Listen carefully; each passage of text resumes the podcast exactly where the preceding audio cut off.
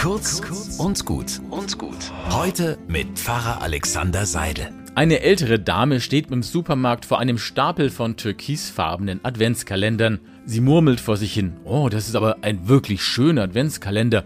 Was da wohl drin ist? Jeder besteht aus 24 unterschiedlich großen Schächtelchen. Hm, sagt sie, da ist bestimmt Kosmetik drin. Perfekt für meine Enkelin. Und sie stellt den Kalender in ihren Einkaufswagen.